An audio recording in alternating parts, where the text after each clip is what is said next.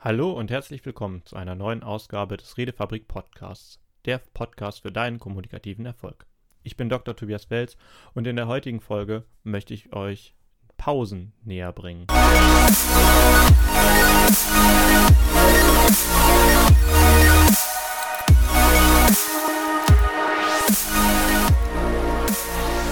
In der heutigen Folge sprechen wir über Metakommunikation.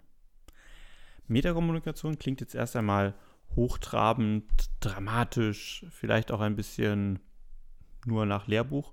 Aber im Wesentlichen geht es bei einer Metakommunikation darum zu erkennen, was wird gerade gesprochen und was sind die Mechanismen, die da gerade hinterliegen, weswegen etwas bestimmter Natur wirkt oder nicht wirkt. Wenn man in einer Diskussion ist oder auch in einem tiefen Gespräch, achtet man in den seltensten Fällen darauf, was gerade auf der Metaebene passiert. Also dort, wo man sagt, ja, mit dem Modell, zum Beispiel nach Watzlawick, dass man sagt, es gibt eine Beziehungsebene und eine Inhaltsebene und die Wechselwirkung zwischen den beiden ist eine ist es bestimmten Regeln unterworfen, da achtet man nicht drauf. Man ist so im Fluss, man redet, man diskutiert, man spricht. In manchen Fällen gerät man dabei aber in Sackgassen. Man dreht sich argumentativ im Kreis, der andere scheint auf die eigenen Argumente nicht zu reagieren und man selber ist auch nicht gerade in der Lage, einen Fortschritt in diesem Gespräch zu erzielen, zu erreichen, einfach weil in irgendeiner Art Blockade beide sich befinden. Genau an solchen Stellen ist es hilfreich, sich einmal anzuschauen, was passiert denn hier gerade eigentlich auf der Metaebene? Was passiert eigentlich mechanistisch sozusagen in einer Diskussion. Wenn man sich besonders stark im Kreis dreht, dann scheint es so zu sein, dass man eine Position hat, die der andere sich so nicht teilen kann und die Argumente, die jeweils wechselseitig vorgebracht werden, nicht akzeptiert werden.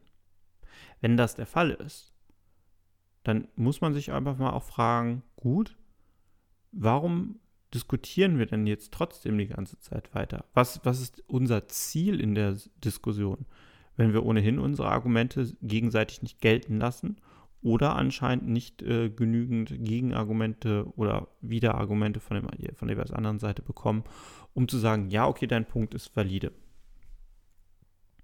In diesen Augenblicken hilft ein besonderer Satz sehr stark. Und zwar, ich möchte kurz klären, was gerade hier passiert. Und dann versucht man darzustellen, was man auf der Metaebene jetzt beobachtet hat. Ich möchte mal kurz klären, was gerade passiert.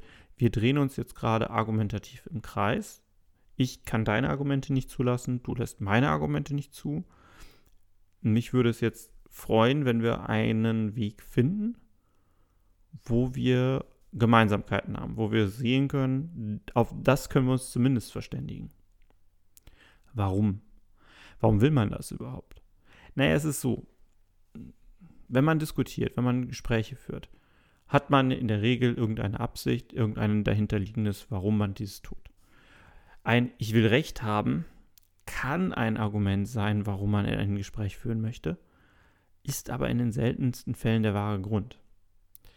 Und selbst wenn man das erkennt, man möchte eigentlich nur Recht haben und es geht hier einen um, ums Ego und äh, schön auf Schulterklopfen selber jemand anderen argumentativ in den Boden zu stampfen. Das ist nicht das, worauf es ankommt in einem Gespräch, weil das ist auch an sich nur Zeitverschwendung. Die Heuristik von Schopenhauer wurde von ihm auch nur deswegen in Anführungszeichen erfunden bzw. so zusammengestellt, weil er gesagt hat, es gibt hier niemanden, mit dem ich eine richtige Diskussion führen kann, die zu einem produktiven Ergebnis führt, sondern alle wollen nur Recht haben. Und deswegen hat Schopenhauer die Heuristik zusammengeschrieben, ein Leitfaden darin, Recht zu haben. Es geht dabei nicht darum, ein Diskussionsergebnis zu erhalten. Also schwarze Rhetorik ist im Prinzip ein, ein Weg nicht zu einem Ergebnis, sondern genau das Gegenteil, hin zu einem Nichtergebnis, hin zu einem Ich habe Recht, aber es hat niemand was dabei gewonnen. Deswegen in Diskussionen, wo es dir auch eigentlich darum geht, ein Ergebnis zu erhalten oder ein Gespräch so zu führen, dass du danach sagst, okay, wir sind jetzt einen Schritt weiter. In diesen Gesprächen kannst du zirkuläre Argumentationen und ähnliche Dinge sehr gut dadurch unterbinden, indem du wirklich auf die Metaebene blickst, wenn du merkst, wir drehen uns im Kreis, wir kommen nicht voran, es gibt keinen Fortschritt. Weil die Metaebene zu betrachten klärt, welche Mechanismen hindern einen jetzt denn gerade daran, einen Fortschritt zu erreichen. Wieder der Satz, ich möchte kurz mit dir klären, was gerade hier passiert und dann beschreiben, was auf der Metaebene passiert. Jetzt ist aber natürlich die Frage, was passiert denn da auf der Metaebene? Naja, das ist eine Übungssache. Es ist eine Übungssache, genau die Beobachtung dorthin zu lenken. Und in der Regel braucht man dafür auch einen kurzen Ruhemoment, um das sich zu durchdenken. Für dich ganz pragmatisch gesehen, nimm dir kurz eine etwas längere Gesprächspause, denk kurz darüber nach, was passiert hier gerade und auch wirklich diese Frage im eigenen Kopf zu formulieren, führt dann auch dahin zu erkennen, was gerade passieren könnte. Wenn man nicht geübt ist und zum Beispiel mit Kommunikationsmodellen umgeht oder Gruppendynamik verstanden hat oder zumindest die Abläufe dahinter ein bisschen kennt, dann solltest du das auch noch üben. Üben im Sinne von beobachte andere Gespräche und überlege dir, was passiert dort eigentlich. Nicht nur gesprächsinhaltlich, sondern was passiert wechselseitig zu den jeweiligen Zeitpunkten.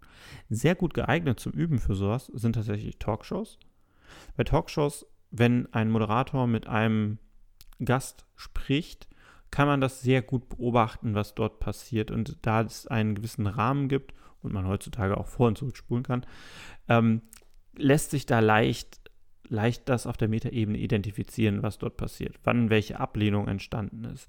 Auch die Körpersprache kann man dabei sehr gut nachvollziehen.